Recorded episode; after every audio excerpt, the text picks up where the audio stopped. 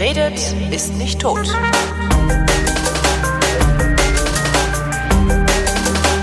Bau auf, Bau auf, Bau auf, Vrind-Geschichtsunterricht, Bau auf. Eine Koproduktion mit D-Radio Wissen und zugeschaltet aus Köln ist Matthias von Hellfeld. Hallo Matthias. Ja, und ich lege mal kurzzeitig den Spaten aus der Hand. Ja, heute geht es, ähm, die Eingeweihten werden es sich schon denken können, um die freie deutsche Jugend in der DDR, die FDJ. Genau. Was ist das eigentlich gewesen? Ja, also ich kenne also die Slogans und so. Das ist, ist was die Jugendorganisation heißt es immer. Was bedeutet das eigentlich? Ja, ja, also freie deutsche Jugend ist natürlich zunächst mal ein Kampfbegriff sozusagen. Also das war jetzt im Gegensatz zu der unfreien deutschen Jugend in der Hitlerjugend äh, die freie deutsche Jugend in der DDR. Ah, okay. Und dort äh, sollten alle Jugendlichen oder wurden die meisten Jugendlichen, äh, ich sag mal, eingeladen, Mitglied zu werden zwischen 14 und 18 Jahren. Davor waren sie Pioniere in irgendwelchen Ernst-Thälmann-Brigaden und ähnlichen Dingen. Also äh, natürlich war die, die Idee, dass man in diesem neuen DDR-Staat die Jugend weghält von schlechten Einflüssen, dass man sie erzieht im Sinne eines sozialistischen Staates, dass man ihnen die Regeln des Sozialismus beibringt, dass man ihnen Marx und Engels und Lenin und Stalin und wie, sie alle hießen und Ulbricht natürlich auch beibringt und dass man aus ihnen tatsächlich ähm, ja angenehme sozialistische Zeitgenossen macht, die eben das Leben in der DDR eines Tages mitsteuern werden und dann schon so, äh, ich sag mal, indoktriniert sind, das ist jetzt also negativ gesagt, dass man äh, sicher sein kann, dass sie den Staat weiterentwickeln im Sinne eines sozialistischen äh, Staates, der dann letzten Endes irgendwann im Paradies des Kommunismus endet. Und äh, das würde dann also diese Generation machen, die durch die FDJ ge, ja, geprägt worden ist. Das war so die Idee der Gründerväter. Und diese Idee der Gründerväter geht natürlich zurück auf die Sowjetunion. Klar, alles, was damals Anfang der Zeit äh, der DDR, also nach 45 äh, passierte, war natürlich nur mit Segen von Stalin möglich. Und äh, da gab es ja solche Jugendorganisationen eben auch schon. Und äh, die Vorläufer, die gehen zurück äh, bis äh, Mitte der 30er Jahre. Also die FDJ ist entstanden letzten Endes ich sag jetzt mal, äh, irgendwann in den 30er Jahren in Frankreich, in England, äh, in Prag auch, ähm, da gab es also Exilgruppen und die haben dann, ähm, also die Jüngeren dann haben anderen was war das? Äh, mir ist nur ein Kuli runtergefallen. Äh, Ah, das sowas kannst du ignorieren. Das, ja. Okay, also äh, das, das waren dann Gruppen, die äh, exiliert sind in diese Länder und die haben dann, äh, die Jugendlichen von diesen Leuten haben dann weiteren äh, Exilanten geholfen und haben also Gruppen gebildet und haben einfach dafür gesorgt, dass äh, den Emigranten es irgendwie halbwegs besser ging und aus diesen, aus dieser Idee sozusagen sind dann irgendwann äh, richtige, regelrechte Gruppen entstanden und äh, die FDJ, die ersten Gruppen, wo man sagen kann, das ist die FDJ, ähm, ist, sage ich jetzt einfach mal, irgendwann in den 40er Jahren gewesen, dann nannten sie sich auch so und waren Teil der freien deutschen Bewegung. Und die freie deutsche Bewegung, äh, die ist so ein bisschen der, im Umfeld des Nationalkomitee Freies Deutschland gewesen. Also Habe ich auch noch nie von gehört. Das Nationalkomitee Freies Deutschland, das waren äh, Militärs, die sich gegen Hitler gestellt haben, die äh, teilweise jedenfalls von stalinistischer äh, Propaganda beeinflusst waren, die auch teilweise in Kriegsgefangenschaft äh, waren, die von dort Propaganda gemacht haben, die an den Fronten äh, mit, mit äh, Propagandawagen rumgefahren sind, die Flugblätter verteilt haben und die einfach versucht haben, deutsche Soldaten zum Überlaufen zu bringen. Aha. Und im Grunde genommen war es die fünfte Kolonne Moskaus, das wurde dann auch immer gesagt. Und das war natürlich dann auch schon eine ernstzunehmende Widerstandsorganisation. Insofern äh, war also die, die Ausrichtung der FDJ natürlich vollkommen klar. Und insofern war es auch klar, dass äh, die FDJ dann in der DDR die einzige Jugendorganisation sein würde. Also keine Pfadfinder, kein, kein gar nichts sonst, oder? Kein gar nichts. Aber, und das muss man äh, noch mal so ein bisschen dazu sagen, äh, natürlich steht die FDJ auch in der Tradition aller Jugendbewegungen und Jugendorganisationen, die es davor gegeben hat. Also ähm, auch vor der Hitlerjugend. Es gab die Deutsche Jugendbewegung, die es ja seit Anfang oder Ende des 19. Jahrhunderts, Anfang des 20. Jahrhunderts gab, die sehr prägend gewesen ist, wie man als Jugendlicher in, dieser, in diesen Zeiten seine Freizeit gestaltet, wie man mit einem Zelt fährt, wohin man fährt, äh, wie man sich dort benimmt und welche Lieder man singt und welche Klamotten man trägt. Also stilprägend für eine ganze viele Jugendgenerationen. Und davon war die FDJ selbstverständlich auch so ein bisschen beeinflusst. Also das Symbol der aufgehenden Sonne, das du in dem Logo der FDJ findest, ja. das findest du auf den Liederbüchern der Hitlerjugend, das Ach. findest du, das findest du auf den, äh, auf den Kluften und auf den Freizeitgeschichten der deutschen Jugendbewegung oder Teilen der deutschen Jugendbewegung. Also da gibt es eine gewisse Analogie beziehungsweise eine gewisse Fortsetzung. Und in London war auch eben äh, eine tatsächliche personelle Berührung äh, zwischen exilierten Jugendbewegten und äh, Leuten, die dann die FDJ gegründet haben. Und das alles äh, mischte sozusagen zusammen äh, dann eben die erste Generation der FDJ, deren erster Vorsitzender im Übrigen Erich Honecker war. Aha. Der dann später äh, Vorsitzender der DDR wurde, ja. Ja, ja er hat eine, äh, äh, ja, er hat eine Karriere hinter sich, dann die begann tatsächlich in der FDJ, wie auch bei Egon Krenz im Übrigen. Ich wollte gerade fragen, ist das der normale Weg äh, des Staatsratsvorsitzenden der DDR gewesen, dass er erstmal FDJ-Chef sein musste? Nein, also die Geschichte der DDR äh, bringt ja nur drei Staatsratsvorsitzende hervor. Das ist äh, Ulbricht, äh, der das, glaube ich, erst ganz am Schluss geworden ist. Aber jedenfalls vorher war er natürlich der Chef. Der hatte nicht die Gelegenheit, in der FDJ zu sein. Und ja. Honecker war halt der Vorsitzende. Dann gab es eine ganze Reihe anderer Vorsitzender zwischen Honecker und Krenz.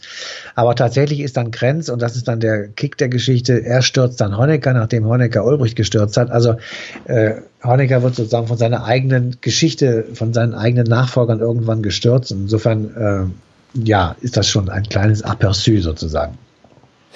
Jetzt ist, ähm, hat, hat die, also, ja, wie soll ich sagen, also alle, alle Freunde und Bekannte, die ich so habe, die in der DDR sozialisiert sind, ähm, die auch in, teilweise in der FDJ waren, teilweise halt nicht, weil es war ja nicht verpflichtend, glaube ich, ne, man musste nicht rein, wenn ich das richtig verstehe, die haben das alle nicht so ernst genommen. Ja. Hat so eine Jugendorganisation überhaupt die gewünschte Wirkung? Oder ist das auch nur wieder so ein, so ein, so ein Hirngespinst irgendwelcher ja, ja. Staatslenker in Wandlitz dann? Ja, ja, ja. Also am Anfang war das natürlich nicht so. Da war die FDJ äh, immer man muss immer den Blickwinkel haben, wir leben jetzt mal im Jahr 1950, 52, 53, da waren die Weltjugendfestspiele äh, in Ostberlin, da kamen westdeutsche FDJler, ja, in Scharen darüber und die wurden teilweise an der Grenze aufgehalten, weil man äh, das nicht wollte, dass die darüber gehen, wurden mit Bussen wieder nach Hause Moment, gefahren. wer hat die aufgehalten? Die, die, die West... Die äh, westdeutschen Grenze haben die Leute nicht rüberfahren lassen. Geil. Weil weil sie die Verbrüderung nicht haben wollten, weil sie dachten, die kommen dann infiltriert zurück, obwohl sie schon längst waren.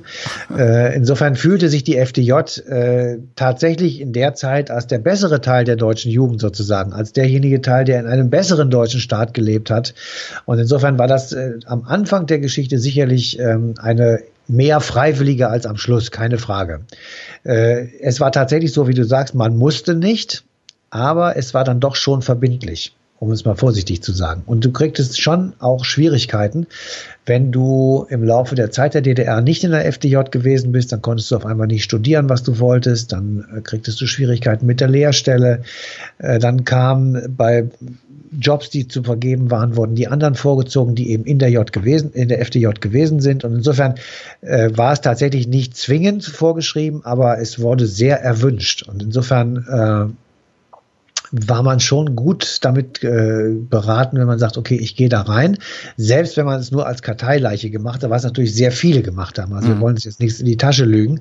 Äh, letzten Endes war das natürlich auch eine monotone Veranstaltung. Du kannst Jugendliche nicht über ihren ganzen Jugendzeitraum äh, mit, mit blauen Hemden und irgendwelchen Logos und irgendwelchen Fahrten äh, erfreuen. Die wollen alleine ihre Freizeit gestalten. Ja. Das kennen wir ja alle von uns selber.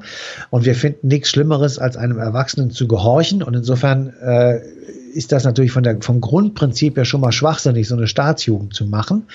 Aber wenn du jetzt dich mal bei uns hier umschaust, dann siehst du, dass wir auch ganz viele solcher Jugendorganisationen haben und hatten. Da sind die Leute aber freiwillig reingegangen und haben das selbst organisiert. Also es kommt wahrscheinlich aufs Gleiche raus, sozusagen, weil die gleiche Menge derer, die dann damals tatsächlich in die FDJ gegangen sind, verglichen mit denen, die hier freiwillig bei den Pfadfindern, beim CVJM, äh, bei den katholischen Pfadfindern oder was immer, Falken, ja. was immer es gab, das wird vermutlich die gleiche Menge gewesen sein. Nur die wurden eben hier nicht alle gleich indoktriniert auf ein gleiches Ziel im Gegensatz dort zu. Und äh, die FDJ in der DDR hatte äh, Ziele, die wurden im Mitgliedsbuch äh, formuliert und da war vollkommen klar drin, also wir treten ein für die Einheit Deutschlands aber natürlich unter sozialistischen Vorzeichen. Äh, wir wollen die deutsche Jugend für die Ideale des Humanismus äh, vorbereiten, für die Freiheit, für die kämpferische Demokratie und für die Völkerfreundschaft. Das war natürlich vor allem für die Völkerfreundschaft mit den äh, Ländern des Ostblocks oder des Warschauer Paktes. Ähm, wir wollen äh, ein neues Deutschland schaffen, in dem die Jugend so eine Art Mitbestimmungsrecht hat und äh, ähm, selbst sozusagen das Leben in die Hand nehmen kann, auch die Verwaltung des öffentlichen Lebens verändern kann, so wie sie es will. Also alles so Dinge, die im Grunde genommen natürlich ganz toll klingen, aber letzten Endes natürlich auch blockiert wurden von den Altvorderen, die natürlich alles andere im Sinne hatten, als ihre Macht abzugeben und äh, ja, also die Jugendlichen sozusagen an sich vorbeiziehen zu lassen. Klingt ein bisschen wie Mitbestimmung in der Schule im Westen, ne? Ja. Das ist auch Klassensprecher und den ganzen Kram, aber letztendlich hast du auch keine Macht. Ähm, ist das denn eigentlich, also ich, ich vergleiche solche Sachen immer ganz gerne mit, also das ist ja im Grunde, der Effekt ist ja eine Indoktrination von jungen Menschen, idealerweise zu einem Zeitpunkt, ähm, so dass sie sich als Erwachsene nicht mehr daran erinnern können, dass es auch ohne diese Ideen ganz gut funktioniert, die ihnen da in die Köpfe gepflanzt wurden. Das machen wir heute auch. Heutzutage heißt es Reklame. Ja, das, äh, also das System, also unser System, der Kapitalismus, der stabilisiert sich da selbst. Äh, wir machen Werbung, ähm, bringen Jugendliche an Produkte oder noch besser Kinder an Produkte, so dass sie dann auch im Erwachsenenalter glauben, dass äh, man mit bestimmten Autos besser im Stau stehen kann als äh, mit anderen Autos. Da wissen wir aber, warum das passiert. Das passiert, weil äh, wir Produkte verkaufen wollen, weil wir uns für Kapitalismus und Marktwirtschaft entschieden haben. Äh, diese Jugendorganisationen, die da gegründet wurden, die indoktrinieren auch haben die das böse gemeint oder ja. haben die es einfach haben die wirklich gedacht, sie könnten eine neue Welt damit aufbauen, indem sie Jugendlichen die alte Welt ja, oder Jugendliche die alte Welt vergessen lassen? Also ich, auch wenn ich mir jetzt viele Feinde mache und viele Leute, die in der DDR sozialisiert sind, sich an den Kopf fassen, aber ich bin fest davon überzeugt, dass die erste Generation, wahrscheinlich auch noch die zweite, die in der DDR das Sagen hatte, es tatsächlich besser machen wollten. Sie wollten tatsächlich lernen, äh, eine, eine menschlichere Gesellschaft zu bauen, als die Nazis, äh, die Nazis es gemacht haben. Sie wollten ihre Lehren ziehen aus Angriffskriegen, aus äh, Holocaust, aus Menschenrechtsverletzungen jeden Tag. Und sie wollten einfach tatsächlich ein neues und ein besseres Deutschland bauen. Das war tatsächlich äh, in den Ruinen, aus denen sie dann hervorkamen, tatsächlich ihre Idee. Wir bauen uns ein neues Deutschland. Deswegen ist dieses Bau auf, Bau auf ja auch tatsächlich so gemeint. Und die, die Nationalhymne der DDR war auferstanden aus Ruinen, einer Zukunft und einer besseren Zukunft zugewandt. Also da kommt das zum Ausdruck und das nehme ich denen auch ab. Warum äh, haben die es dann durchmilitarisiert? Ja, das ist das Problem, dass äh, du oft in dem Moment, wo das monolithisch ist und wo du eben keine Konkurrenz hast, wo du keine Alternative hast, wo du keine Diskussion hast im offenen Sinne, keine Demokratie in dem Sinne also, äh, läuft das dann fast immer in eine Richtung. Selbst dort, wo man sagt, äh, warum, ihr habt jetzt die größte Chance aller Zeiten, das so zu machen, sozusagen, dass äh, dieses System endlich mal funktioniert. Und auch da siehst du, nein, es funktioniert eben nicht, weil Leute Macht haben wollen, weil sie das durchdeklinieren wollen, weil sie es nicht akzeptieren, wenn andere Leute etwas besser machen. Also äh, weil sie denken, wenn wir das jetzt nicht stramm von oben nach unten durchdrücken, äh, dass dann die Idee verloren geht. Dann sind sie abhängig in, im Fall der DDR von Stalin, der einen hm. derartig an der Waffel hatte, dass er tatsächlich äh, selbst seine engste Umgebung ja schon zu potenziellen Mördern deklariert hat. Und äh, der sagte, also wir, wir dürfen keine abweichende Meinung zulassen, weil dann ist das ganze System gefährdet. So, und wenn du das tatsächlich als Staat durchsetzt und danach handelst, dann wirst du irgendwann monoton, dann wirst du irgendwann abgesehen mal von Verbrechen und Menschenrechtsverletzungen, die jetzt hier keine Rolle spielen. Und dann wirst du auch für Jugendliche langweilig. Ja. So, und dann ist genau das passiert, was ja auch in der Hitlerjugend passiert ist und was in jeder Jugendorganisation passiert. Wenn es langweilig wird, dann schleppen sich die Jugendlichen da noch eine Zeit lang hin und dann kommen sie eben nicht mehr. Und äh, wenn es dann mit Strafen bedroht ist, wenn sie nicht kommen, dann kommen sie halt, aber sitzen da nur rum. Ja. So, das heißt, äh, dann ist die, die Wirkung völlig gegenteilig und äh, das war eben zum Teil jedenfalls am Schluss der DDR sicher auch in der FDJ das Problem. Aber davor und äh, vor allem eben so in den 50er und 60er Jahren hat es äh, viele Veranstaltungen gegeben, viele Möglichkeiten gegeben, äh, dass Jugendliche in der Welt rumgereist sind, dass sie aus vielen, vielen Ländern, die mit der DDR befreundet waren, äh, Besuchergruppen bekamen, dass man also einen Austausch hatte. Äh, das war natürlich jetzt nicht unbedingt Amerika, aber es war äh, vielleicht Vietnam. Aber ja nicht, äh, man, man hatte das Tor zur Welt auf einmal offen gemacht für die Jugendlichen und man hat ihnen auch gesagt, äh, ihr könnt Projekte machen. Also da war jetzt der berühmte Ernteeinsatz nur das eine. Ähm, sie sollen ja angeblich oder tatsächlich auch äh, diese Flughafentrasse gebaut haben in äh, Schönefeld, ist das mhm. richtig? Also es gibt einen Flughafen in Schönefeld, ob die ja, ja, das gebaut weil ich glaube, dass es Schönefeld war, aber ähm, ich habe das jetzt nicht mehr so alles genau im Kopf, aber ich meine, dass das so ist. Und äh, sie hatten äh, die Möglichkeit eben äh, einen Teil einer äh, Gaspipeline mitzubauen und so. Das waren riesige Projekte, an denen also Jugendliche mit Begeisterung mitgemacht haben, weil sie tatsächlich ja also auf einmal als wichtiger Teil äh, wahrgenommen wurden. Und insofern darf man das nicht alles so von vornherein als, als Müll abtun. Äh, das Projekt DDR ist halt genauso gescheitert wie die FDJ, weil sie eben zwar die vielleicht wirklich gute Idee hatten und am Anfang sind ja auch viele Intellektuelle in die DDR eingewandert, weil mhm. sie eben der Meinung waren, dass das das bessere Deutschland ist. Bert Brecht wäre so einer.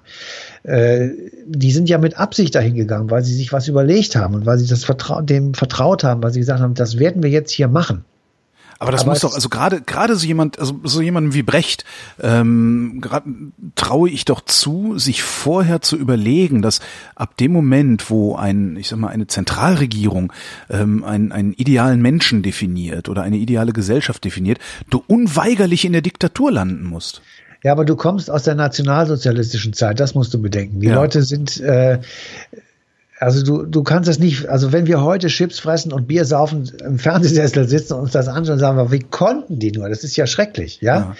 Aber es ist eben nicht so gewesen, sondern es geht ja nur um den Anfang. Es geht ja nicht um die Zeit, äh, weiß ich nicht, wo der Mauerbau stattgefunden hat und die äh, FDJ-Leute mitgemacht haben. Es geht mhm. nicht darum, äh, in, den, in den 70er, 80er Jahren, wo die ersten äh, ich sag mal, Schwerter zu Flugscharengruppen waren, wo dann die FDJ äh, sozusagen unterwandert hat und all diese Dinge. Aber das, das äh, will ich jetzt, darum geht's überhaupt nicht, sondern es ist einfach mal am Anfang zu sagen, das ist ein Versuch gewesen, der ist letztendlich schiefgegangen, aber es war ein Versuch, äh, in der DDR ein anderes Leben aufzubauen und im Nachgang zum Nationalsozialismus kann ich das wirklich gut verstehen. Und äh, in der Bundesrepublik, die ja das gleiche parallel mitgemacht hat, also was machen wir jetzt nach dem Faschismus oder nach der NS-Zeit, sind ja sehr viele Diskussionen gewesen, ob nicht ähm, wir einen radikaleren Schnitt hätten machen müssen, ob wir nicht so Leute wie Globke aus dem Kanzleramt, also Kommentator der Nürnberger Rassegesetze, aus dem mhm. Kanzleramt hätten entfernen müssen oder ob wir ähm, ganz andere Sachen noch wirklich durch hätten setzen müssen, um dieses, diesen Faschismus wirklich auszurotten. Wurde ja immer gesagt, das klappt natürlich nicht, weil es eine Geisteshaltung ist, aber äh, noch mehr Prozesse zu führen, noch härtere Strafen auszusprechen. Äh, die DDR hat uns immer an der langen Nase rumgeführt. Wir würden die Kriegsverbrecher nicht vernünftig verfolgen und so weiter. Und das war auch tatsächlich richtig. Also wir haben das auch sehr lasch gemacht, weil Adenauer gesagt hat, ich brauche diese Lehrer, sonst würden wir Blümchen mit Haar schreiben. Ja. So, und äh, da ist natürlich auch was dran. Aber das, das ist sozusagen der Kampf der Systeme gewesen. Und die fühlten sich eine Zeit lang jedenfalls tatsächlich als Leute, die eben versucht haben, den besseren deutschen Staat aufzubauen. Das kann man ihnen, finde ich jedenfalls, so von vornherein nicht unbedingt absprechen. Was lernen wir daraus? Also wir lernen, also ich lerne daraus nie wieder Staatsjugend, egal wofür. Das ist auf jeden Fall richtig, finde ich. Äh, ich finde auch richtig, dass wir im Westen irgendwann in den 60er oder 70er Jahren ähm, aus dieser äh, Jugendpflege sozusagen rausgegangen sind. Das war das Jugendwohlfahrtsgesetz, hieß das, glaube ich. Und das wurde dann einfach mal in, bis in die 90er Jahre hinein verändert, ist jetzt Teil des Sozialgesetzbuches. Das heißt, wir lassen äh, die Freizeitgestaltung von Jugendlichen irgendwelchen Organisationen äh, machen, die äh, entsprechende Angebote haben, die die Jugendlichen gut finden. Mhm. So, die können politisch sein, die können religiös sein, die können sportlich sein und so weiter.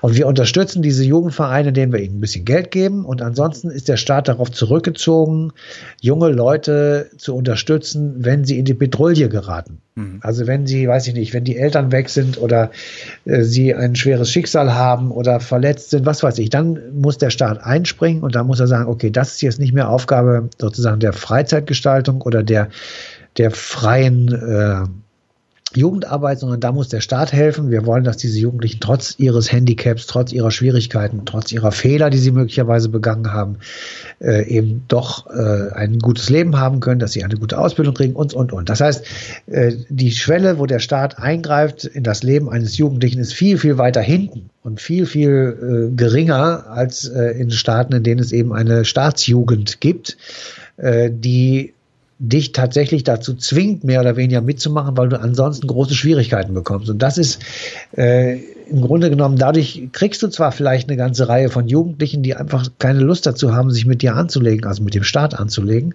aber auf der anderen Seite werden die nicht besonders hilfreich für dich sein, weil sie dich nicht unterstützen, weil sie den Staat eher lästig sehen, weil sie wenn es drauf ankommt, und das hätte man ja sagen können in den 80er Jahren, haben sie den DDR-Staat nicht unterstützt, sondern sind zu den Oppositionsgruppen gegangen, weil sie gesagt haben, das ist der bessere Weg für uns.